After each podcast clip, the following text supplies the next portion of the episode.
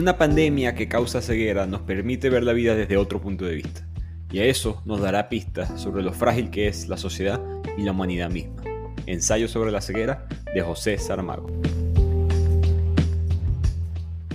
Arrancamos con otro episodio del podcast que resume libros bibliotequeando, como siempre aquí su anfitrión, Ricardo Lugo, arroba bibliotequeando en las redes, se pueden suscribir al blog, en mi Instagram ahí pueden conseguir el link, también al canal de YouTube y como siempre seguir apoyando este podcast, dándome 5 estrellas, compartiéndolo con sus amigos, apoyando este concepto del aprendizaje a través de los libros. Hoy les traigo un excelente libro, Ensayo sobre la ceguera, de José Saramago, tienen tiempo por Instagram desde hace ya meses pidiéndome que resumiera este libro y me he dado cuenta que ya mis oyentes me están conociendo mis gustos y querían que yo resumiera este libro porque sabían que mi interés sobre no solamente sociedades distópicas sino el análisis eh, sociológico de cómo una civilización puede dejar de existir. ¿no? ¿Qué pasaría si de repente la ley y el orden desaparecen? Si perdemos la humanidad, si perdemos nuestras habilidades actuales, ¿qué sucede? Queremos pensar que sucederían cosas buenas. José Saramago está mandando otro tipo de mensaje. Pero como siempre, antes de resumir esta obra, analicemos un poco de contexto de por qué se escribe y la historia personal del autor. José Saramago, portugués, nació en 1922, fallece la década pasada, en el 2010. En verdad su nombre no es Saramago, es, José de Sousa. Eh, su apellido, en verdad es un insulto. Saramago es una especie de una planta un nombre coloquial que se le llamaba al rábano, eh, que es una planta que se come en Portugal cuando eres extremadamente pobre y la familia de José, el autor, es pobre o fue pobre. Y el padre de él lo llamaban Saramago por lo mismo, como forma de burla. no era algo que les gustaba, pero básicamente era algo que les tocó. Y cuando el padre de José Saramago fue a registrarlo, José, José de Sousa en este punto fue a registrarlo en la prefectura, en la oficina civil del pueblo, le dijeron, ah, este es otro Saramago. Y el, hombre del, gobierno le puso, por con malísima intención, le puso en la partida de nacimiento Saramago. Él se lo quedó, una especie de, de les voy a comprobar que voy a salir de esta pobreza.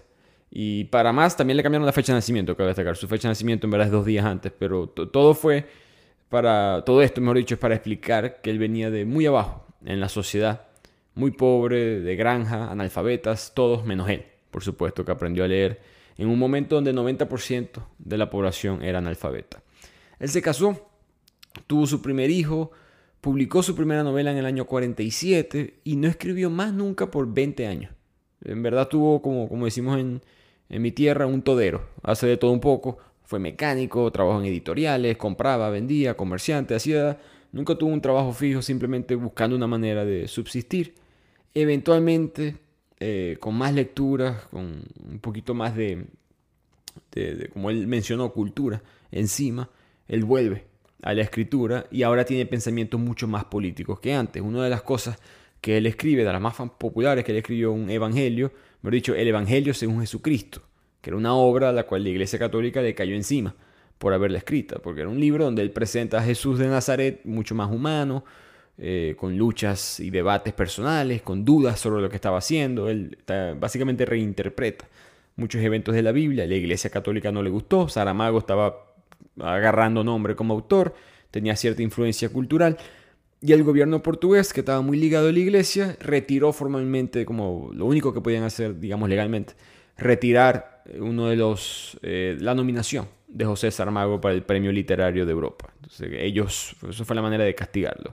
Como protesta, más adelante en la vida, Saramago, que siempre fue muy pro libertad, decidió trasladarse a España, a las Islas Canarias, y ahí fue donde pasó el resto de su vida. puedes conseguir entrevistas de él hablando en español si les interesa. Pero su obra más conocida es esta, y su mejor. Eh, de hecho, le dio el premio Nobel de Literatura en 1998, primer escritor de habla portuguesa en recibirlo.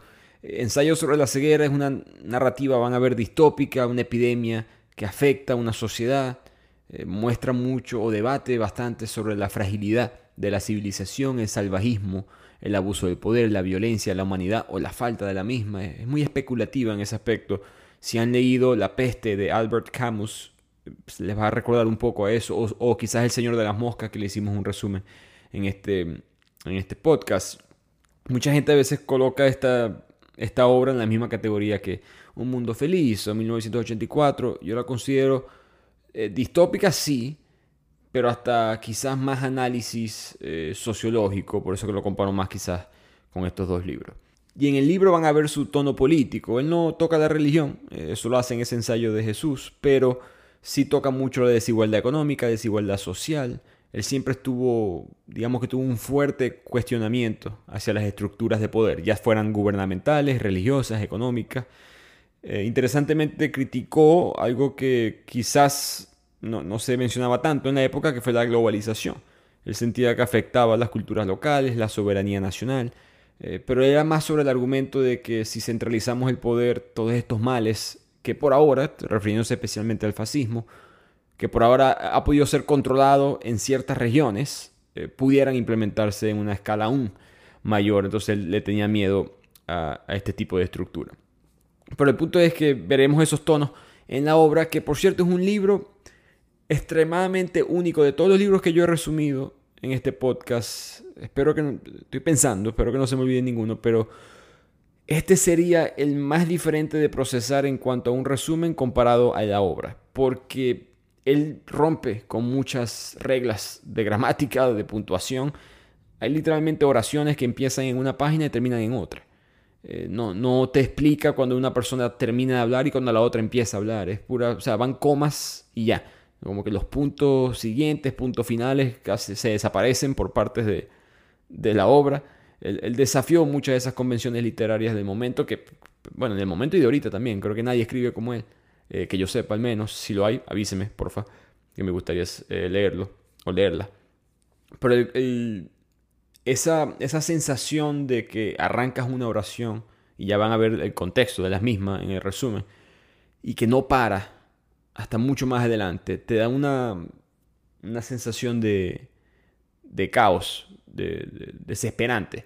Eh, y, lo hace a propósito para mí, eh, José Saramago, en esta obra. Así que empecemos con el resumen. La novela empieza en la calle cuando un semáforo se pone en verde, pero el primer carro no avanza. Y el hombre que está conduciendo ese carro empieza a gritar desesperadamente, estoy ciego, estoy ciego. Él traumado por la angustia, sin saber qué es lo que está sucediendo, no se está moviendo, todo está trancado y un hombre se ofrece a llevarlo en su carro hasta su casa. Dime dónde vives tú, yo te llevo y ahí te podemos ayudar. El ciego se siente agradecido, solamente puede ver todo en blanco, lo que él explica, que es extraño porque la ceguera es negra, no blanca, pero es, una, es un blanco bastante penetrante, como una luz blanca siempre encima de tus ojos. Él llega a su casa, el extraño lo deja y el ciego ahí es cuando se da cuenta, ¿será que este extraño quizás eh, está fingiendo todo para robarme el carro? Porque yo le dejé las llaves para que me lo estacionara y todo esto. Pero deja de pensar en eso, se sienta en su sofá, hace desastre, primera vez que está ciego en su vida, tumba un jarrón de flores, se corta recogiendo los pedazos, eh, no se consigue a él mismo, ni siquiera en su propio hogar. Eventualmente llega su esposa, que está confundida por todo el desastre que está en la sala, y él le explica que me he quedado ciego, los dos empiezan a llorar, se abrazan y hacen el siguiente paso racional, que es hacer una cita de emergencia con un médico y salen a visitar un oftalmólogo. Pero cuando bajan hay un pequeño problema. El carro ha desaparecido. Por supuesto, ese supuesto amable que ayudó al ciego a llegar a su casa se robó el carro. Y aquí hay un, porque la historia es contada por el narrador, el narrador de la obra nos cuenta que el ciego en verdad no era un criminal, no era una persona, digamos, mala antes de ese día. Simplemente se le prestó la oportunidad. Y eso creo que es un mensaje político del autor, ¿no? Eh, como mencioné, parecido al Señor de las Moscas, que bueno, el ser humano es civilizado hasta que se le presenta la oportunidad de no serlo. Y la gente va a tomar peores decisiones de lo que uno cree. De aquí la novela pasa al ladrón de carros, que como mencioné no es un ladrón profesional. Entonces él cuando está manejando le entran los nervios, empieza a palpitar el corazón más rápido de lo normal, le empieza a faltar el aire y él decide estacionarse y agarrar aire fresco. Y cuando está caminando tratando de calmar sus nervios, queda totalmente ciego, también viendo en blanco. De ahí la obra pasa ahora a la consulta del primer ciego con el doctor, con el oftalmólogo. El oftalmólogo se despide de un paciente que es un anciano con un parche en el ojo, después veremos eh, cómo eso es relevante. Y ahora le toca tratar al doctor este caso tan extraño del ciego que ve blanco y le parece muy raro. Eh, empieza a llamar a colegas para ver, determinar qué es esto. No hay ningún documento, ningún reporte, ninguna publicación médica que muestre una ceguera que sea blanca. Así que le dice al paciente que, que lo disculpe, pero va a tener que seguir investigando, que se devuelva a su casa, que descanse y mientras él averigua qué es esta enfermedad. De ahí el doctor, ya en su casa en la noche, está leyendo todos estos libros que él tiene de, la universidad en su biblioteca privada y ahí le entra por primera vez en la cabeza la posibilidad de que esto sea contagioso. Y mientras piensa en eso, queda totalmente ciego. La obra ahora pasa a una de las pacientes del médico, no el hombre anciano, otra paciente, una mujer joven, que lleva gafas oscuras, que es una prostituta, una trabajadora sexual. El narrador aclara que no pensemos mal sobre ella, que no la juzguemos porque ella es muy joven y solamente acepta a los clientes que le llaman la atención. Ella no es, digamos, eh, la, trabajadora sexual típica, ella tiene sus parámetros. La muestra la obra tomando un taxi, en un hotel que ella solía frecuentar, ahí la estaba esperando un viejo conocido para visitarla, y viejo conocido entre comillas. Ahí están unos 20 minutos, tienen sexo, eh, ella siente intenso placer, pega gritos en el cuarto. Y cuando se abre los ojos, después de tener un orgasmo, se da cuenta que se ha quedado ciega. Esta chica de las gafas oscuras, que es como la vamos a conocer, se pueden imaginar, toda confundida, abrumada, en un momento de total felicidad en un segundo y después total caos en el otro. Se sale del cuarto, está todavía desnuda, en la ceguera no se percató de nada. Los trabajadores del hotel la reportan y eventualmente la policía la viene a buscar. Mientras tanto, mientras esto está sucediendo, el doctor decide no decirle nada a su esposa, se acuesta pretendiendo que, todavía podía ver y en la mañana siguiente se arrepiente. Eh, se puso a llorar porque se dio cuenta por primera vez, ahora entiende, comprende de verdad lo que sus pacientes siempre han temido, que es no poder ver lo que más aman que lo que le está pasando a él ahorita con su mujer. Entonces el doctor le habla a su esposa, le confiesa que está ciego, le explica lo que sucedió y la esposa está muy calmada. Le dice tranquilo que la ceguera no es contagiosa. Eh, ahí vamos a ver qué podemos hacer. Apenas escucha esto, el doctor se da cuenta que cometió un error. Él debió haberse quedado encerrado en su oficina, no debió haber dormido en el cuarto con su esposa, porque quizás esto sí es contagioso. Entonces él como que la empuja a ella, le dice que por favor aléjate de mí, es por tu bien. Pero ella le dice que no se va a ir para ningún lado y llaman al ministerio, mejor dicho, a un director del hospital donde trabaja el doctor, que le informa al Ministerio de Salud. Esta es la primera vez que vemos el personaje del gobierno en esta obra. El Ministerio de Salud les ordena que no pueden salir de la casa, que ya saben de otros casos, el ladrón del carro, la chica de las gafas oscuras, han sido reportados. Y el ministerio le envía una ambulancia al doctor. Esta ambulancia no es para curarlo, es que lo va a poner en cuarentena mientras el gobierno ve qué es lo que debe hacer. Cuando la ambulancia llega a la casa, la ambulancia le dice a la esposa del doctor que ella no puede ir. Ella no se puede montar en esta ambulancia. La doctora dice, no, es que tengo que ir. Me tienes que llevar a mí también, porque yo me he quedado ciega. Pero esto era mentira. Ella no estaba ciega. Yo lo que quería era darle ojos, vista, apoyo, además emocional, a su esposo, a donde sea que lo iban a llevar. Así que ella se va en la ambulancia también y llegan a un hospital psiquiátrico. El Ministerio de Salud eligió este lugar, era un hospital que estaba abandonado, como un lugar para esta cuarentena. El concepto eran dos alas, dos distintos eh, sectores del edificio. Uno para los ciegos diagnosticados, como el doctor, y en teoría la esposa del doctor. Y otra ala del edificio para las personas que se cree que pudieran tener esta enfermedad, pero que no han sido diagnosticados. Entonces van a poner en cuarentena a cualquier persona que se sospeche, no solamente a los casos positivos. En el medio, entre estas dos alas, va a haber una tierra de nadie, donde los nuevos ciegos van a ir llegando poco a poco. El doctor y la esposa son los primeros en llegar a este hospital psiquiátrico. Hay soldados y militares afuera custodiando la puerta principal para que nadie entre y hasta más importante, nadie pueda salir. Que le da un aire de prisión a este hospital psiquiátrico no solamente por los soldados que no los dejan salir, sino también por el estado de cómo está este edificio. Muy abandonado, se nota que estaba totalmente descuidado y no pareciera que alguien viniera a repararlo. Pronto empiezan a llegar los otros ciegos, ya los conocemos, el primer ciego, el ladrón, eh, que le robó el auto, la chica de los lentes oscuros, un niño que estuvo en el consultorio médico ese día, que está llorando por su madre, porque lo separaron de, de ella. El doctor los conoce a todos, a excepción de ese ladrón de carros que todavía no entiende cómo fue contagiado. El ladrón no dice nada de qué fue lo que le pasó a él. Cuando ellos están hablando, conociéndose todos, se transmite por un altavoz un mensaje eh, declarando que la cuarentena es necesaria para proteger a la población de la enfermedad a la cual el gobierno va a llamar la enfermedad blanca. Esta ceguera se va a conocer como la enfermedad blanca. Y el mensaje hasta este punto es positivo. Dice que la participación de los ciegos en la cuarentena es un acto de solidaridad con el resto de la comunidad de la nación. Pero todo eso fue simplemente propaganda. Ahora la voz en el altavoz, y se nota que es un mensaje pregrabado, empieza a dar las reglas con las cuales los ciegos van a tener que vivir. No voy a decirlas todas, pero aquí están unas de las más importantes. Las luces siempre van a estar encendidas, cualquier persona que trate de escaparse va a ser asesinado, los pacientes deben cuidarse y organizarse por ellos mismos, nadie va a estar ahí adentro para ayudarlos, tienen que quemar todo tipo de utensilio, de herramienta que utilicen adentro, y si en el proceso de quemarlas se prende en fuego el edificio, se prenden en fuego ellos mismos, nadie va a llegar a ayudarlos. Si contraen algún tipo de enfermedad, si necesitan algún tipo de medicamento, nadie va a ayudarlos tampoco. Si alguien muere dentro de esta cuarentena, ustedes mismos van a tener que enterrar a sus propios muertos. Y cualquier persona que quede ciega, del ala de los que están sospechosos de estar ciegos, los que no han sido diagnosticados oficialmente, tienen que trasladarse a la otra ala por su propia cuenta.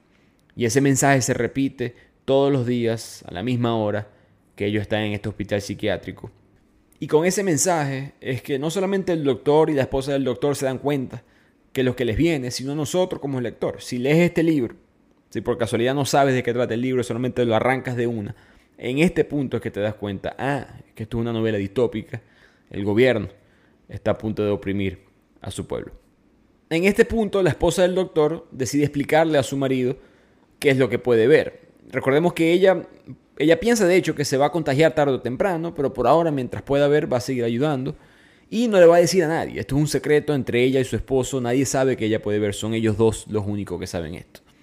Y la esposa le explica que, mira, aquí esto está, esto está grave, todo está sucio, los baños no funcionan bien, la plomería no sirve. Hay ciegos que, imagínate, al no poder conseguir el baño, no pueden ver, están en un lugar totalmente nuevo hacen sus necesidades en cualquier parte. El niño ya, ya orinó, hay alguien que ya defecó y empieza poco a poco a, crearse este olor que va a convertirse peor mientras avanza y aumentan los números de ciegos que llegan a este hospital. Cuando eso está pasando, de repente el ladrón de carros y el primer ciego se dan cuenta que se conocen, que tú me robaste mi carro, el ladrón diciendo que no, pero esto es culpa tuya, tú estabas ciego y tú me pegaste esta ceguera. Hay enfrentamientos eh, verbales, enfrentamientos físicos, eventualmente se separan, pero ya vemos, digamos, detalles o las primeras pistas de cómo van a haber problemas entre estos grupos. Eventualmente, el mismo ladrón de carros empieza a manosear a la chica de los lentes oscuros y ella lo empuja y le da una patada con los tacones que tiene puesta y esos tacones de esos muy finos que si aprietas con fuerza pudieras apuñalar a alguien que es lo que sucedió. Ella lo pateó en el muslo y le enterró el tacón de tal manera que empezó a sangrar gravemente. La esposa del, doctor, que es la única que puede ver todo esto, empieza a lavar la herida del ladrón de carros, le hace una venda rápidamente con el chaleco, llama a su esposo, su esposo que no sirve de mucho en ese punto. Un doctor eh, que no puede ver es un doctor inútil, en las palabras del mismo y a través de la doctora y él como que evitan que él, que él siga perdiendo sangre, pero queda extremadamente golpeado y lastimado el ladrón de carros. Y aquí quiero hacer una ligera pausa porque no sé si se dieron cuenta, lo hice intencionalmente, no quería decírselos hasta más adelante en el resumen, que nunca en la obra sabemos el nombre de nadie. Todos los personajes son el doctor, la esposa del doctor, el hombre del parche, la chica de los lentes oscuros, el ladrón de carros, el primer ciego, todos los personajes son simplemente categorizados de esa manera y, esto es con intención, por supuesto, del autor de comunicar que la, ceguera es simplemente una metáfora. E, e, él, no la, él no habla de la ceguera como una enfermedad física. Habla de la ceguera como una condición que te elimina a ti como persona o te elimina a ti como ser humano. Porque como vamos a ver ahora con más detalles, se va a ir la decencia, vamos a perder la civilización, el sentimiento de humanidad. Y al tú perder, digamos, el mundo civilizado, pierdes tu identidad propia como ser humano porque vas a empezar o a actuar diferente o a tratar de identificarte a ti mismo, una versión anterior de ti mismo que ya no puede existir en esta nueva sociedad de caos. Ni siquiera sabemos dónde sucede la obra, cabe destacar. Nunca menciona el país, la ciudad, la región, el idioma, nada. Es totalmente agnóstico en ese sentido. Creo que hasta cierto punto tratando de mandar un mensaje que fuera más universal. Pero volviendo a la obra, empiezan a llegar más personas al hospital psiquiátrico, cinco nuevos pacientes o ciegos. Varios están conectados entre ellos, el policía que, que capturó al ladrón de carros, la criada del hotel que descubrió a la chica de las gafas de los lentes oscuros, eh, todos tienen una conexión entre ellos, pero el narrador es el que nos cuenta eso. El narrador es el que nos cuenta quiénes eran estas personas fuera del hospital psiquiátrico, fuera de la cuarentena. Ya adentro simplemente son el ciego, que con los nombres categorizados que mencioné antes, como si el mundo exterior fue borrado, como si su humanidad fuera borrada. El ladrón de carros eh, se despierta, ya esto es la mañana siguiente, gimiendo del dolor, sufriendo. Probablemente, dice el doctor, y la esposa del doctor es herida, está infectada imagínense en esa suciedad que están viviendo, uno y dos, bueno, el tacón de un zapato tiene muchas bacterias, probablemente está infectado, no hay medicinas, no hay alcohol, no hay nada con que purificarlo. Y en eso llega la comida por primera vez desde que llegaron al, hospital psiquiátrico. Ya el día siguiente les dan comida. Pero la comida es un insulto. leche y galletas solamente para cinco personas y ya hay más de una docena de ciegos adentro. No es suficiente, no hay platos, no hay tenedor, no hay cubiertos la doctora, la esposa del, doctor, disculpen, mira al soldado que trajo la comida, que entró rápidamente y se salió de una, está en la puerta principal, y le dice que esto va en contra de todas las reglas de, de la humanidad y que además le exige que traigan medicina. Y el soldado dice que eso no es asunto suyo, que aquí nadie va a tener medicina, regrese al interior del hospital. Esto fue una sorpresa para la esposa del doctor, porque a pesar de que ella había escuchado el mensaje que salió en ese altavoz, nunca pensó que otro ser humano hablara de esa manera y segundo, ver en carne viva los solos que en verdad están ellos ahora en esta cuarentena. En este punto de la novela, como mencioné, el líder es el doctor. A través de su esposa, él puede ayudar a muchas más personas. Nadie sabe nuevamente que la esposa no está ciega. Y esto, por, por cierto, a ella le, le duele. Ella se siente despreciable porque todo el mundo cree que tiene una especie de intimidad. Todo el mundo pensar que los demás están ciegos, las personas a veces caminaban desnudas o hacían sus necesidades donde no era, por supuesto, pero enfrente de todo el mundo y ella sentía que estaba invadiendo la privacidad de estos pacientes. Eventualmente, ella y el doctor se dan cuenta que la situación se está poniendo precaria. Llegan más ciegos, otros también conectados a toda esta historia. El empleado del doctor en, el hospital, el hombre con el que tuvo sexo la chica de los lentes oscuros, el policía que la llevó a ella a su casa. Lo único que se escucha es como que la molestia de todos estos nuevos ciegos que le habían anteriormente les prometieron una cura, supuestamente. Ahora están llegando a una cuarentena en lo que parece en verdad una prisión. Además que el ladrón continúa gimiendo de dolor y no se sabe en verdad qué pueden hacer para curarlo. Cabe destacar que la chica de los lentes oscuros se siente mal por lo que sucedió. Ella no quería causarle este daño de esa manera, simplemente fue, fue un instinto en defensa propia. Recordemos que en su profesión ella estaba acostumbrada a que gente abusara de ella, entonces reaccionó rápidamente. Cuando todo esto está sucediendo, que hay protestas, porque además los nuevos ciegos escuchan ese mensaje en el altavoz que ya mencionábamos, se dan cuenta que están presos, se dan cuenta que no hay ayuda, que, no, no, va a haber la comida suficiente, empiezan a protestar, golpeando las paredes, a ver si los soldados los ayudan, los soldados no hacen nada. El doctor se asusta, se da cuenta que todo se le está saliendo de control y cuando eso pasa, nadie sabe eh, qué tan lejos pueden llegar las cosas. Y esa noche pasa algo muy interesante. Cuando la esposa del doctor va a ayudar al ladrón a tratarlo eh, médicamente con lo que ella podía ver y con las instrucciones de su esposo, ella de repente siente que le agarran el brazo, el ladrón de carros la jala y le habla en su oído muy bajito, susurrándole. El ladrón le dice, yo sé que tú puedes ver. Y eso la asusta mucho a ella, porque ella y su esposo habían debatido qué hacer, si le decían a los demás.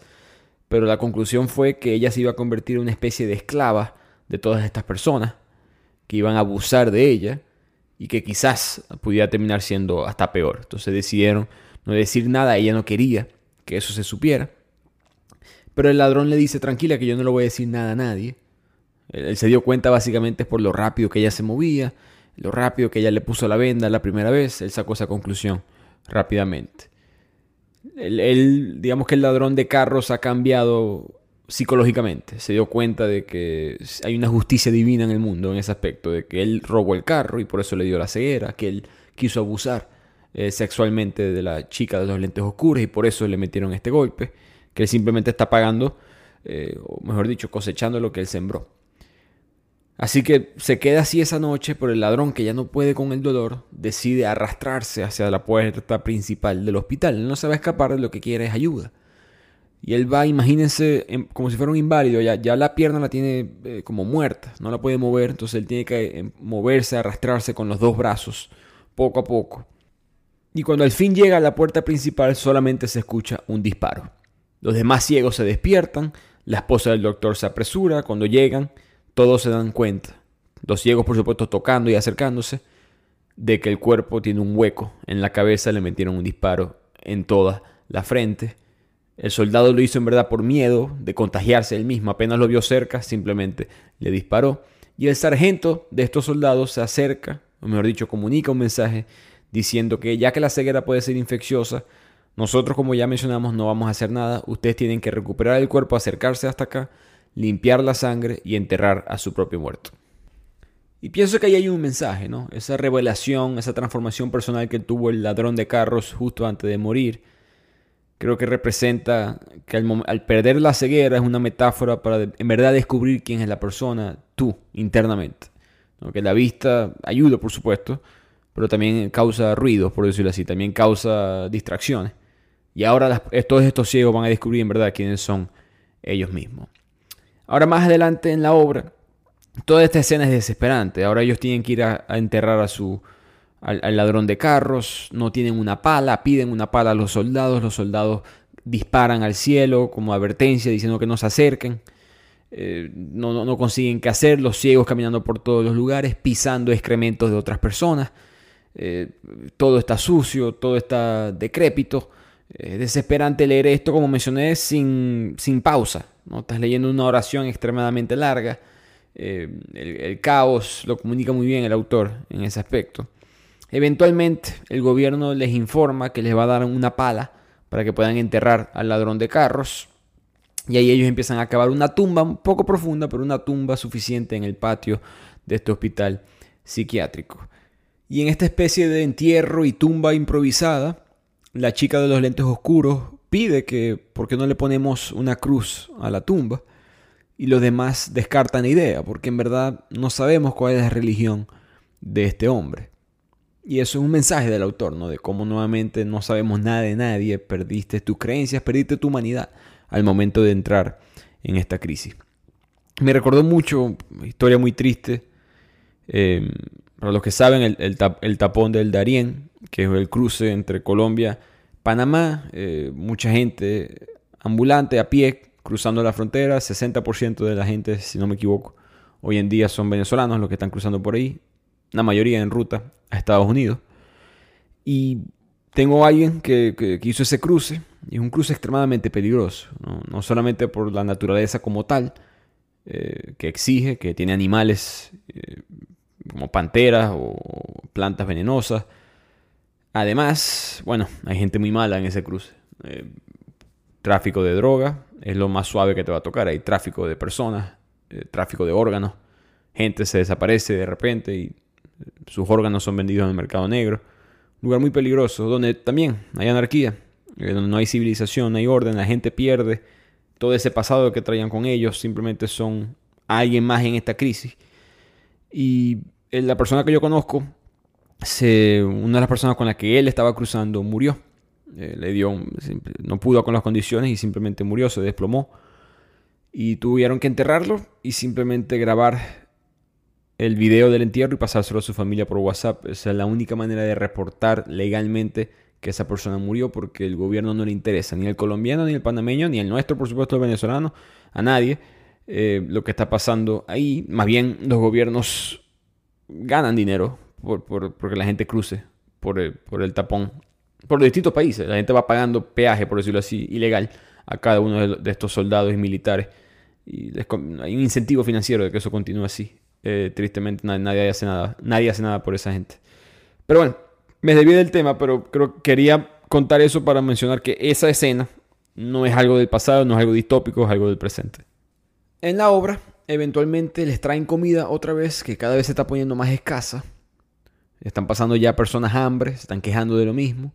Y los ciegos, que ya están desesperados por tener comida, deciden acercarse a la puerta principal a buscar la comida. Recordemos que la última persona que se acercó a la puerta principal fue disparada. Por lo tanto, hay un miedo, distintos ciegos discuten quiénes van, quiénes no van, y, pero en la desesperación, en el hambre, ya llevan varios días aquí, han sido alimentados muy pocas veces.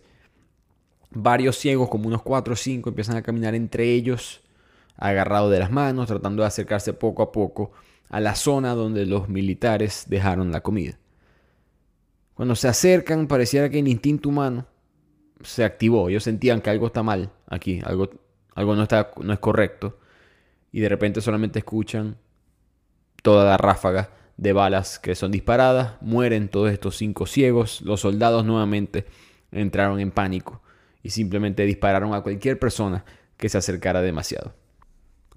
Terminan muriendo nueve ciegos. Ninguno de los personajes que conocemos mueren en este punto.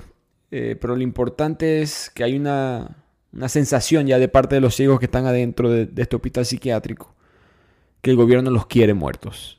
Que no es necesariamente mentira, obviamente les están disparando, pero además ya el sargento se ha manifestado internamente en su pensamiento diciendo que es mejor si se mueren.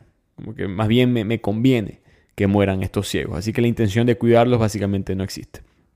Cuando están los cuerpos tirados en el suelo después de ser disparados, recordemos que había otra ala del hospital psiquiátrico que tenía personas que sí podían ver, estaban separadas de, los demás, ahí se mezclan, porque ellos también estaban pasando hambre, y se mezclan con los demás, agarran la comida y se la llevan, y ahora los ciegos, ciegos, el grupo nuestro, donde está el doctor, la esposa del doctor, se quedan sin comida.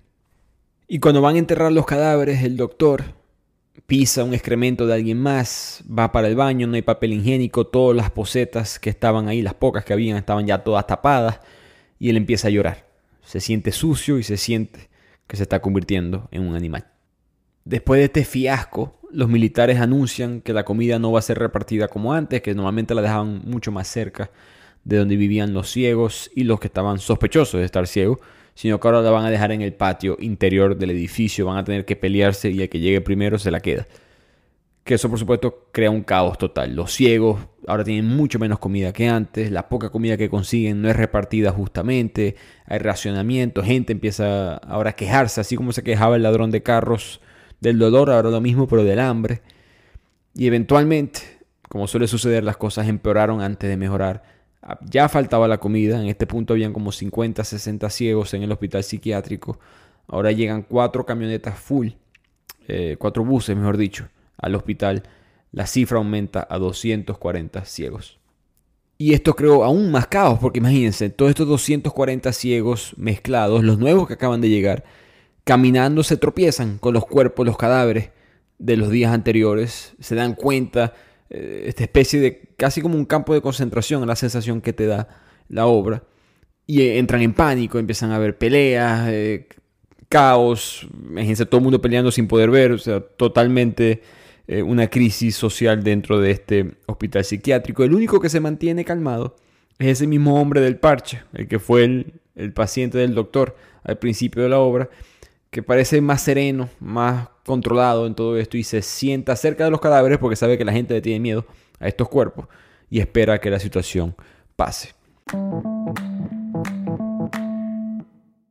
Antes de continuar con este episodio, un corto mensaje para mis oyentes en Latinoamérica y Estados Unidos. Si le das clic al enlace en nuestra biografía de Instagram, arroba bibliotequeando, o si visitas la descripción de este podcast, vas a poder acceder a la librería online que te permite descubrir, comprar y recibir tus libros favoritos a tu hogar sin salir de tu casa, que es Busca Libre.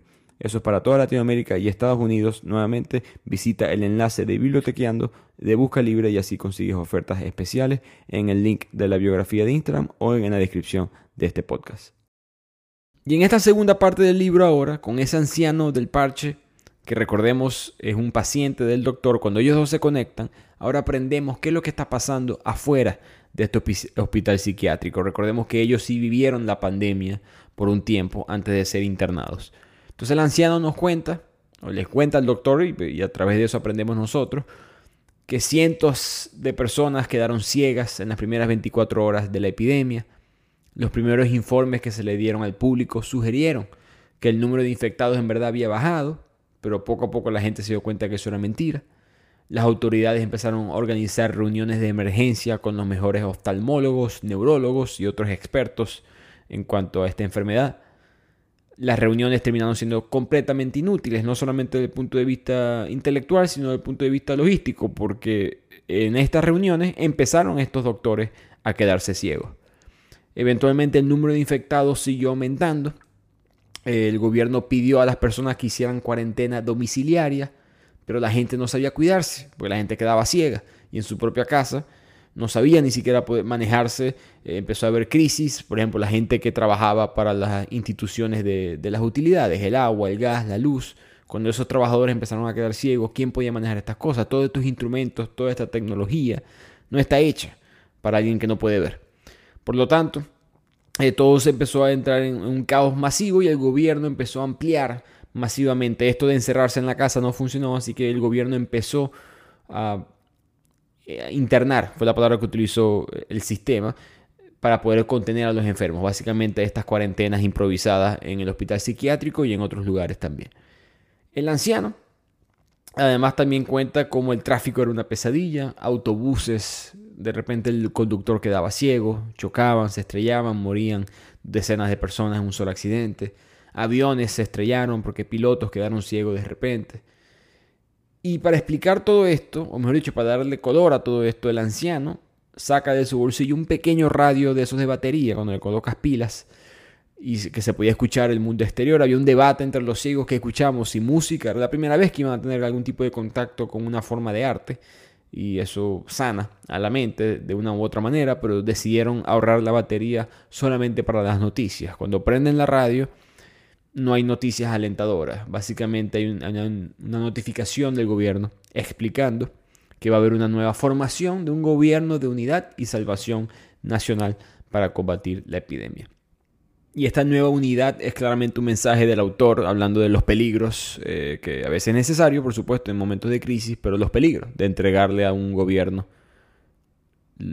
por completo el poder centralizado, la eliminación de la separación de los poderes termina rompiendo usualmente las libertades civiles y crean situaciones peores a las que estábamos antes. Cuando yo leía este libro, yo me acuerdo pensar qué hubiese pensado el autor sobre el COVID.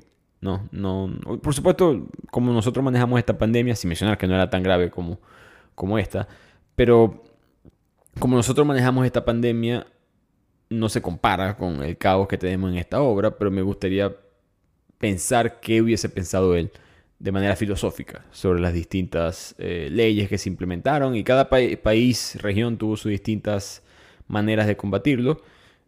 Pero sería interesante, una de las pocas personas que quizás eh, pensó en una pandemia cuando nadie lo estaba haciendo fue este autor. Y ahora en la obra, del punto de vista de sanidad, llegamos a uno de los puntos más bajos. El olor es insoportable. Hay heces en todos los lugares, la gente le está dando diarrea por la falta de comida, se crean enfermedades hay orina en todas las paredes, eh, en verdad es muy desagradable.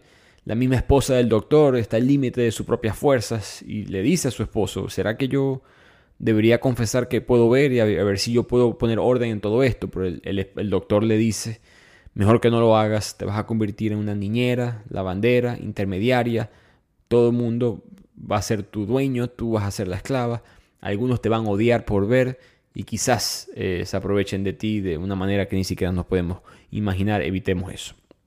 Así que los ciegos eh, continúan en este mundo y eventualmente se arma una rebelión. Las personas que viven en esta ala, en este grupo, con el doctor, su esposa, el primer ciego, todos están peleando porque no hay comida y porque se sabe que la otra ala tiene la comida. Así que ellos deciden mandar una especie de representantes, parecido a un gobierno, a hablar y negociar con ellos, pero cuando llegan lo único que se escucha es un disparo. Resulta que uno de estos nuevos ciegos se robó toda esa comida, se la llevó para su ala y se trajo un arma eh, cuando fue eh, secuestrado, por decirlo así, internado por el gobierno. Y él avisa que aquí hay un nuevo orden, yo soy el que mando aquí, yo soy el nuevo Pran, por decirlo así. Y yo le doy comida a los que yo quiera. Y si quieren comida van a tener que pagar. Y lo que él quiere son objetos de valor a cambio de la comida. Así que pasa, digamos que pasa, manda a sus secuaces a recolectar distintas joyas, eh, cualquier tipo de objeto que tuvieran estos ciegos para pagar y acorde a lo que pagaran, él le entregaba comida a estos grupos. La esposa del doctor lo ve, la única persona que lo puede ver, y ella dice, eso es pura maldad, este hombre es pura maldad, nunca voy a olvidar su cara. Así que el grupo empieza a obedecer, comienzan a recoger sus objetos de valor, la esposa del doctor se da cuenta que ella había traído unas tijeras y decide no entregarlas porque quizás le pueden ser útil más adelante y las cuelga en un clavo en la pared bastante alto fuera del alcance de manos ciegas. Así que el doctor decide, bueno, porque tiene que haber un malentendido, no puede ser que, que, nos estén quitando la comida, aquí tuvo que haber pasado algo y él todavía tiene esta esperanza de civilización, va a hablar con este matón principal y cuando llega y se queja, el matón le pone la pistola en el cuello. El doctor se disculpa y se aleja. Cuando llega a su grupo, él se da cuenta lo cobarde que fue. Primero lo ingenuo que fue pensando que podía negociar con estas personas, pero segundo, lo cobarde porque esa pistola que le tocó su cuello, él sabe exactamente dónde está. Y él pudo haber agarrado esa pistola porque los ciegos no te pueden ver. Él, no, nadie iba a saber qué tan cerca iban a estar sus manos de esa pistola. Se arrepiente de eso, pero los demás ciegos de su grupo le dicen que tranquilo, mejor así porque pudiste haber iniciado una guerra. Y ahora, por supuesto, después de pagar, este matón no dio las raciones de comida necesarias o suficientes. Aún así, el doctor y todos los demás tuvieron que racionar entre ellos la comida para poder sobrevivir. El punto es que todos se sientan comiendo con un sentimiento de derrota grupal y de que hay un nuevo capo dentro de esta prisión. En ese punto el anciano, que no entregó su radio a los matones, él decidió simplemente guardárselo, sentía que era muy valiosa. Escucha las noticias y lo único que escucha es el presentador de las mismas diciendo estoy ciego y después estática total y absoluta. Y aquí el anciano del parche no puede hacer más nada que llorar. Y es importante poner énfasis en la frustración que uno tiene como lector en este punto. Porque no solamente hay niños llorando por el hambre, ancianos llorando por el hambre, gente enferma que necesita comida, sino que hay, una especie de transferencia en el odio que uno tiene, porque al principio hay una frustración hacia el gobierno, que es el que uno siente que no está manejando esto correctamente y está oprimiendo a estas personas en este hospital psiquiátrico. Y después te das cuenta como que el enemigo somos nosotros mismos, el ser humano. Estos matones ahora están controlando el hospital. Y cabe destacar, la frustración aumenta cuando la, la esposa del doctor espía a estos matones en la noche para poder contar cuántos eran. Y son solamente 19, 20 matones que se han robado la comida que le tocaba a 100, 200 personas. Así que todos estos hombres están ahora viviendo con, de lujo a través de la fuerza, a través del poder, mientras que los demás tienen solamente migajas. Nuevamente, esos pensamientos que él tenía socioeconómicos, me refiero al autor. Y aquí pasa algo muy interesante y hasta extraño. En ese espionaje que está realizando la esposa del doctor, cuando ella se devuelve, no era extraño escuchar ruidos sexuales. Nuevamente, estamos, son seres humanos. Y a veces ciegos tenían sexo entre ellos. Pero de repente ella ve a la chica de los lentes oscuros teniendo sexo con un hombre. Y resulta que ese hombre es su esposo. Pero ella no se molesta. Ella simplemente se acuesta con ellos, no sexualmente, simplemente se acuesta a dormir con ellos. Y simplemente deja que su esposo, eh, como que los tres se acuestan, ella le cuenta a la chica de los lentes oscuros que yo puedo ver, le cuenta el secreto, primera vez que se lo cuenta a alguien. Y la chica de los lentes oscuros promete guardar ese secreto. Y ahí cada quien se va por su camino después de que el doctor tuvo sexo con esta chica. Y hay mucho debate eh, sobre qué significa esta escena. Hay muchas maneras de interpretarlo. eh, qué es lo que el autor quiso comunicar aquí. Del punto del lado de la chica, para mí es, tiene sentido de que, bueno, ella quería, recordemos, ella era una trabajadora sexual que era exquisita en ese aspecto. No era el que tuviera dinero, sino el que tenga dinero y yo acepte. En cuanto a eso, ella probablemente sintió que esta era la última vez que ella podía tener algún tipo de autonomía sobre su propio cuerpo, sobre su propia humanidad, su propia identidad. Ella podía ahora decidir con quién va a tener sexo, porque cuando ella está acostada, recordemos, están ciegos, el doctor la besa y ella no sabe ni siquiera quién la está besando. De hecho, el doctor como que se echa para atrás, ah, no, disculpa, ¿qué tal? Y ella como que lo, lo jala hacia él nuevamente. Entonces, esa especie de autonomía es lo que ella quería manifestar. Del lado del doctor y de la doctora, que no dan la sensación de que, eran, de que tenían una relación, digamos, abierta, eh, de que ser infiel iba a ser un problema en este matrimonio. Una de las conclusiones más populares es que, bueno, la moralidad, la ética, el respeto, lo, que significaba ser una pareja, eso se murió a lo que entramos a este manicomio, en el salvajismo, en el quiebre de la civilización, esas leyes antiguas que claramente ya no aplican, en el sentido de la, comida, los derechos humanos, todas estas cosas que estos matones no están cumpliendo, al entrar ese proceso también se rompen las otras reglas internas o morales que tú y yo teníamos y por qué no dejarle yo a mi esposo que haga eso cuando él también ha perdido su identidad. Yo por lo menos todavía tengo mi vista. Yo puedo mantener la mía, pero quizás él tiene el derecho a hacerlo. Es una de las interpretaciones.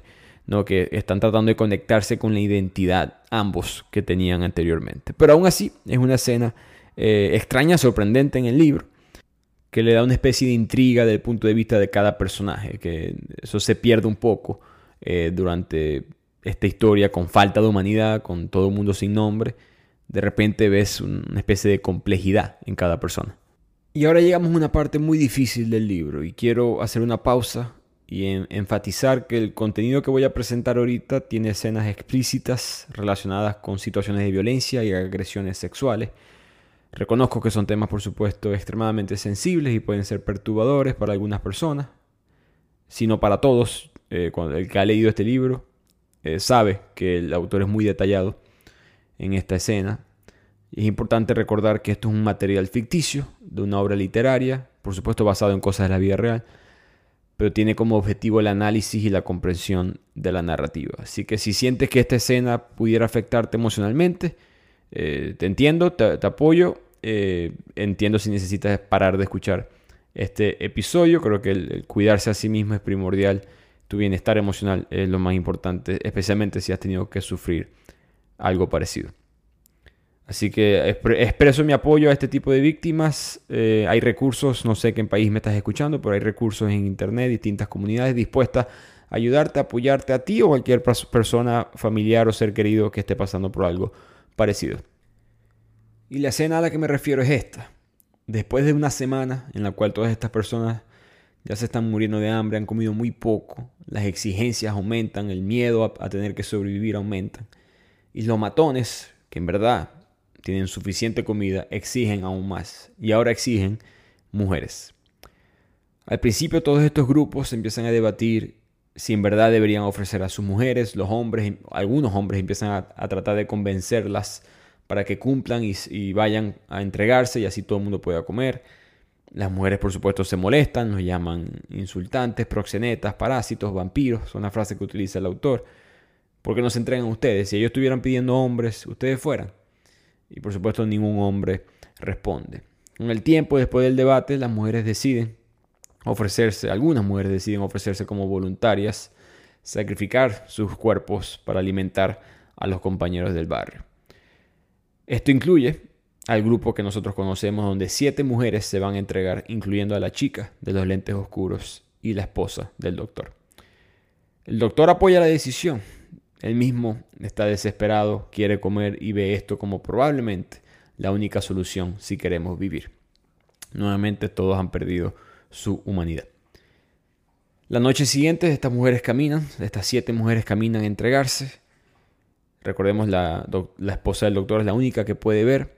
Cuando entra es igual de insoportable el olor, eh, las heces, la orina, que hace todo más desagradable aún el líder de los matones agarra a las distintas mujeres les empieza a tocar una por una, a decidir cuál es la que él quiere para él mismo.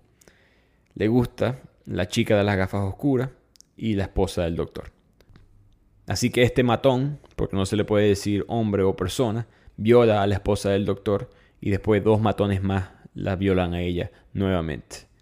Dentro de todo tuvo suerte, porque otras mujeres fueron violadas por 15 hombres diferentes esa noche. La esposa del doctor, que mientras está siendo violada se da cuenta que otras están siendo violadas y tienen que vomitar durante el acto.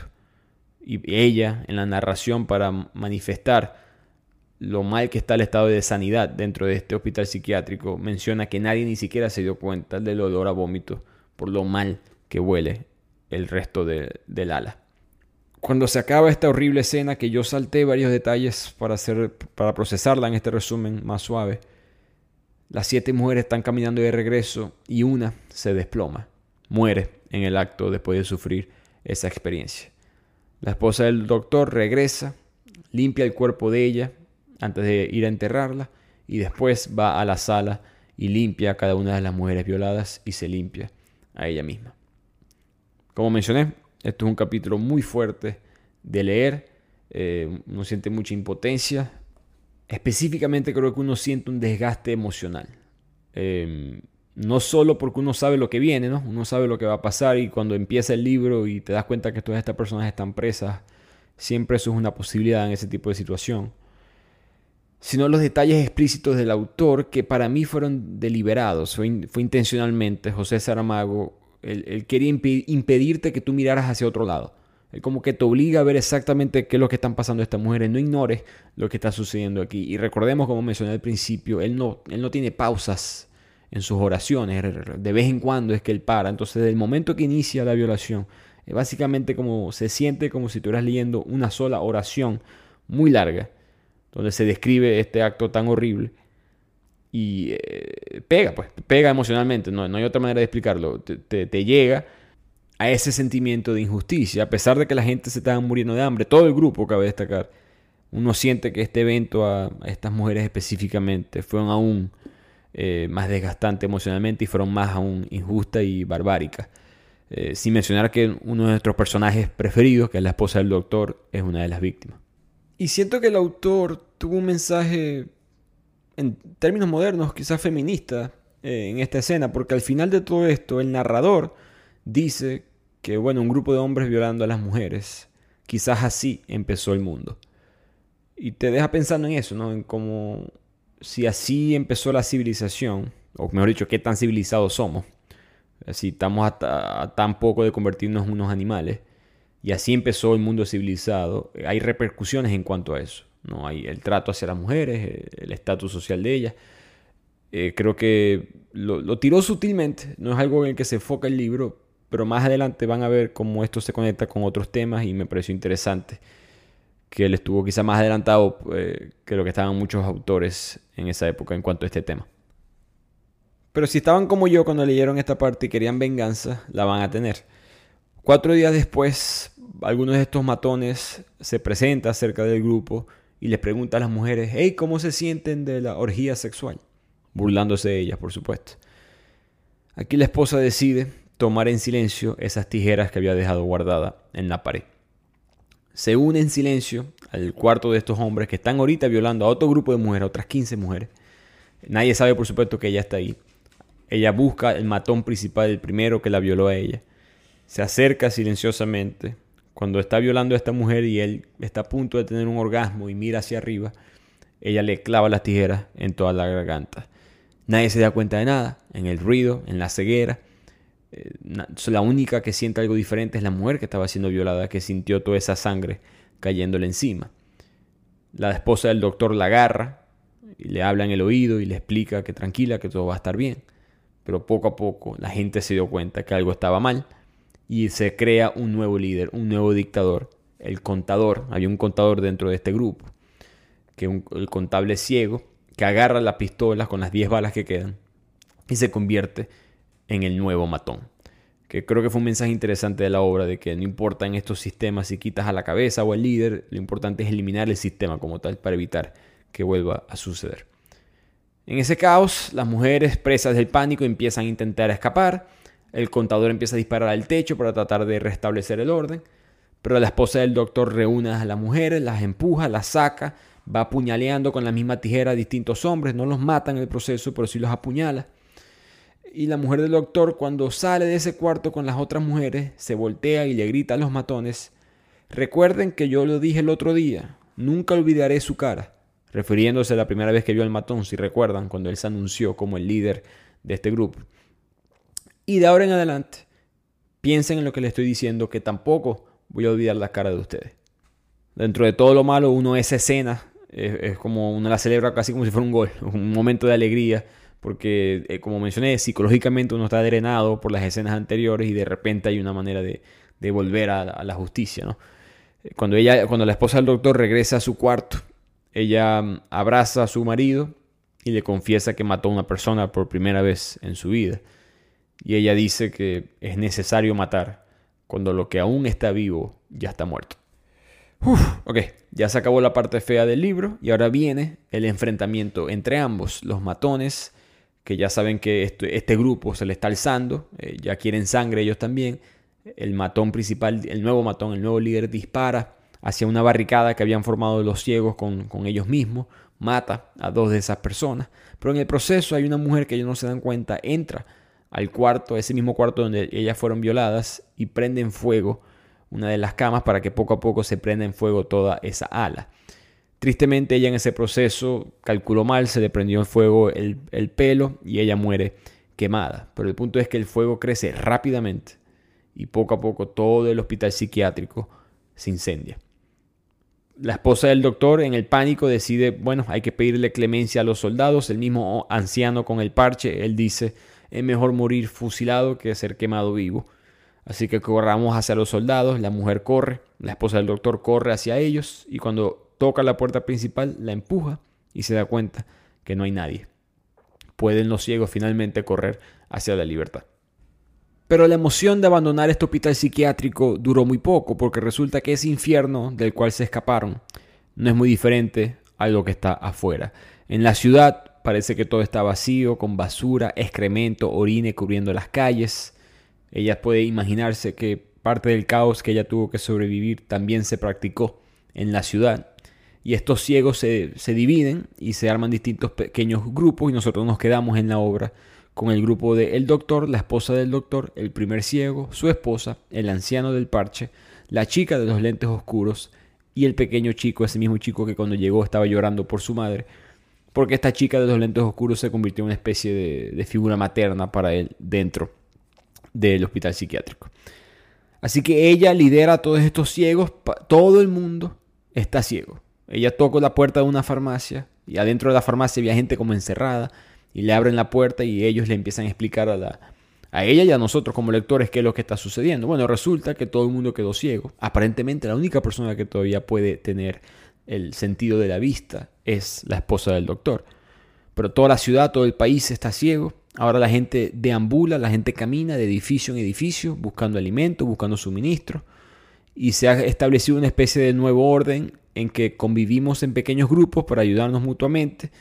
Se respetan los espacios que ya están ocupados, pero si consigues un espacio abierto te lo puedes quedar. En otras palabras, tú puedes establecer un nuevo hogar. Porque cuando la, ceguera empezó, la pandemia empezó, mucha gente le dio la ceguera fuera de su hogar y no tenían cómo devolverse. Después sus familiares salieron a buscar o eventualmente tuvieron que salir a buscar comida cuando se fue la luz, se fue el agua, se fue el gas. Y al salir, mucha gente no pudo regresar o murieron en el proceso. Por lo tanto, hay muchos lugares que están ahora vacíos. Y si tú entras y consigues un lugar que está vacío, te puedes quedar ahí. La esposa del doctor se separa de los ciegos, les dice que la esperen ahí, mientras ella va a tratar de conseguir comida en algún lugar aprovechar su vista, y va al supermercado. El supermercado está totalmente vacío en cuanto a comida se refiere, pero los ciegos siguen buscando. Hay ciegos gateando por todos los pasillos buscando así sea carne cruda, migajas de pan o pan que esté vencido, comida vencida, lo que sea para poder alimentarse. De repente ya se da cuenta que al final del supermercado, bloqueado por distintas cosas, hay un sótano escondido, quizás una especie de almacén. Ahí ella baja, era muy oscuro, se siente ciega temporalmente porque no puede ver nada, todo oscuro. Y llena, consigue comida y llena sus bolsas con la poca comida que pudo eh, agarrar. A lo que sale del sótano se da cuenta de que cometió un error porque todos estos ciegos, sin mencionar que son muchos, tienen los sentidos alterados, mejor dicho, mejorados, a excepción de la vista, y podían oler la comida. Por lo tanto, ella tuvo que cerrar la bolsa y correr lo más rápido posible de ese supermercado. Pero lo logró y aquí todo este grupo come por primera vez en varios días. Y aquí quiero hacer una ligera pausa porque ahora que nos pasamos al siguiente mundo, eh, aprendemos dos cosas. Primero, como que el significado del sistema tiránico que había en el hospital psiquiátrico. El poder suele concentrarse en manos de muy pocos a las expensas de los muchos. Y eso fue lo que sucedió ahí. Recordemos que la esposa del doctor contó que solamente eran 19, 20 matones, pero con la pistola representando la violencia, el sistema, el poder, ellos pueden no solamente conseguir el poder, sino mantenerlo. ¿Y cómo se puede salir de ella? Bueno, la rebelión, ¿no? la acción colectiva, el sacrificio, y eso es un mensaje importante. Saramago, como persona, él creía personalmente que la única manera de hacer el mayor bien para la mayor cantidad de personas es construir una sociedad en función del sacrificio. Y él representa, o el, digamos que el sacrificio es representado en esta obra por las mujeres. Fueron las únicas capaces y dispuestas hacer ese sacrificio, el peor de los sacrificios, cabe destacar. Y por último, ese mensaje de es que no es el, no es el aparato del hospital psiquiátrico, no fue esa dinámica lo que creó este caos, fue la sociedad, punto. Fue como si fuera una, un, un error humano, que cuando caemos en las crisis mostramos nuestra, nos quitamos la careta, por decirlo así, y mostramos en verdad quiénes somos. Hay una sensación durante toda la obra hasta este punto de que bueno, el hospital está en crisis, el mundo de afuera, por muy opresivo que sea, representado por los soldados, el gobierno, está manteniendo el orden de una u otra manera, sino que en este hospital, al ser abandonado, se creó esta situación, pero no fue así. Fue manifestado a través de todos los niveles de la sociedad. Ahora el grupo decide ir a visitar las casas de cada uno de ellos, a ver si consiguen a sus familiares, suministros, comida.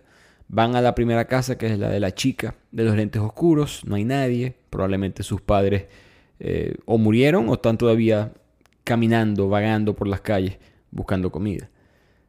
Ellos se consiguen en ese proceso con una anciana, una anciana que de alguna manera ha sobrevivido a todo esto sola. Eh, a punta de unas gallinas y conejos que ya tenía en su jardín. Ella se los ha estado comiendo crudo, cabe destacar. Pero la anciana está como que muy distante, no quiere hablar con ellos, como que sospecha de ellos. Em, y, deciden simplemente ignorarla. Ellos pasan la noche en el apartamento de la chica de los lentes oscuros y al día siguiente deciden irse. La anciana, que al principio estaba sospechosa, ahora se puso a llorar porque nuevamente va a tener que vivir en una existencia solitaria. De aquí ellos deciden ir a la casa del doctor y su esposa, ya que es una casa mucho más grande, tenían cuartos para todos. Y en ese proceso la esposa se da cuenta de que está en el mundo de la precivilización. En ese camino, ella ahora con comida en el estómago empieza a analizar mejor la situación y ve como todo el mundo está como que en su propia tribu, grupos pequeños, eh, se sospechan de todos los demás grupos, todos compiten entre ellos. Eh, si consiguen comida en el suelo, eso es lo que van a comer, no hay otra opción y es como que impactante para ella como si el mundo se hubiese devuelto unos 12.000, 14.000 años atrás. Cuando finalmente llegan a la casa, la casa está milagrosamente limpia, dentro de lo que cabe. Hay polvo, por supuesto, pero no hay diarrea, excremento por todos lados. El grupo se quita los zapatos, de hecho, como que de repente se, dan cuenta, algo que nunca hacían, pero se quitan los zapatos antes de entrar a la casa por respeto a lo sagrado, algo que no tenían antes. Cuando entran, eh, se bañan porque llueve mucho eh, eh, ese día, esa noche. La esposa del doctor puede agarrar distintas ollas, envases y con eso tienen agua para bañarse y agua para beber. tienen, por supuesto, ya como que un mejor estilo de vida, una especie de... nos establecimos en este nuevo mundo, pasan el switch del hospital psiquiátrico, ahora una especie de convivencia colectiva. Al día siguiente, la chica de los lentes oscuros quiere volver a su apartamento y dejar algo que señalara a sus padres que ella estoy viva. Y en ese proceso, cuando ella vuelve con la, la esposa del doctor, se da cuenta que la anciana está afuera muerta. Y esto para mí fue un mensaje interesante de que el ser humano no es una criatura social, que dentro de todo, que eh, toda la opresión que podemos sufrir de parte de otras personas, al final de cuentas nos, necesitamos y tenemos que buscar la manera de convivir eh, justamente entre nosotros. Así viven los siguientes días en la casa del doctor y la doctora, y eventualmente se les empieza a acabar la comida, y la esposa del doctor y el doctor van al supermercado. Pero cuando llegan, ella sospecha que algo anda mal, porque nadie está entrando ni saliendo del edificio. Cuando llegan al sótano, ese sótano donde ella había conseguido comida, como ella lo dejó abierto, esos ciegos entraron y en ese camino muy largo, en las escaleras se tropezaron, en el, desespero todos se, aplastaron y eh, básicamente era una especie de, de tumba de puros cuerpos de ciegos que todavía estaban ahí. Ese olor y el horror de la situación y la culpa que ella en parte sintió provocó que ella empezara a vomitar violentamente, le estaba faltando el aire, entonces su marido la agarró, el doctor se la lleva y guiándose lo mejor que podía, con la ayuda de su esposa, entran a una iglesia que estaba enfrente. Y en esa iglesia ella se acuesta, muchas personas estaban allá adentro, por supuesto se refugiaban de manera espiritual dentro de esta iglesia. Cuando ella se acuesta, mirando el techo y poco a poco recupera su el aire, por decirlo así, se da cuenta que todas las pinturas de esta iglesia tenían los ojos tapados y que todas las estatuas tenían unas vendas en los ojos. La teoría del doctor es que él sospecha que el sacerdote hizo eso intencionalmente para solidaridad con los ciegos o tal vez porque en última instancia ni siquiera Dios quería ver este final que me pareció un mensaje bastante interesante porque el autor, José Saramago, es, era muy ateo y que pusiera ese elemento de, religión fue diferente, no me lo esperaba para mí. Pero el punto es que ese mensaje, o mejor dicho, esa frase de la esposa del doctor diciendo que todas estas estatuas están cubiertas en los ojos, causó pánico. La gente no sabía eso, los otros ciegos no sabían eso. Se habían refugiado en esa iglesia buscando eh, obviamente es como supersticioso, pero buscando eh, la protección de estas entidades religiosas, esas figuras de santos, de vírgenes, de Jesucristo, buscando esa protección. Si todos ellos están ciegos como yo, no, eso no es lo que yo estoy buscando, eso no es lo que yo quiero. La gente empezó como que a escaparse de la iglesia y se formó como una especie de, de rebelión o pánico.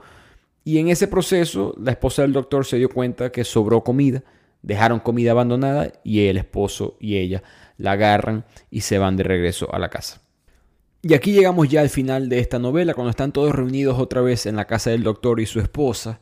El primer ciego, ese mismo hombre que estuvo en el carro, en ese semáforo en verde, sin poder ver, el primer paciente, empieza a gritar, puedo ver. De repente recuperó la vista, abraza a la esposa del doctor, le da las gracias por todo lo que hizo, empieza a llorar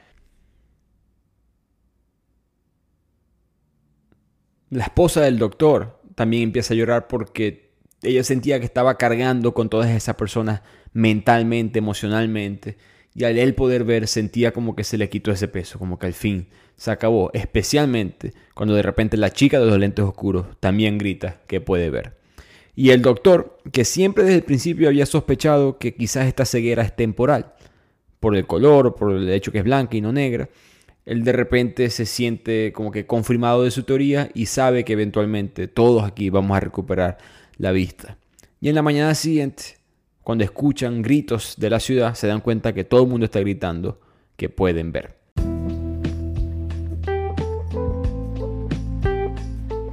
Y con eso llegamos ya al punto de la reflexión de la obra, ya terminamos este resumen. Ustedes escucharon distintos mensajes a través del mismo. Por supuesto, ese mensaje principal de que esta es eh, la realidad, o esta es la realidad de la naturaleza humana. Si nos vemos obligados a simplemente sobrevivir, si eliminamos la civilización como tal y volvemos a tiempos más antiguos, nos convertimos en unos animales. Pero dentro de eso, siempre va a haber personas dentro del grupo buscando algo mejor, representando la esperanza, el orden, la civilización, la bondad. Y esa persona, que es algo interesante para mí que sucede en el libro, no es el doctor, es la esposa del doctor. Al principio de la obra el doctor pareciera que es el líder, el personaje principal.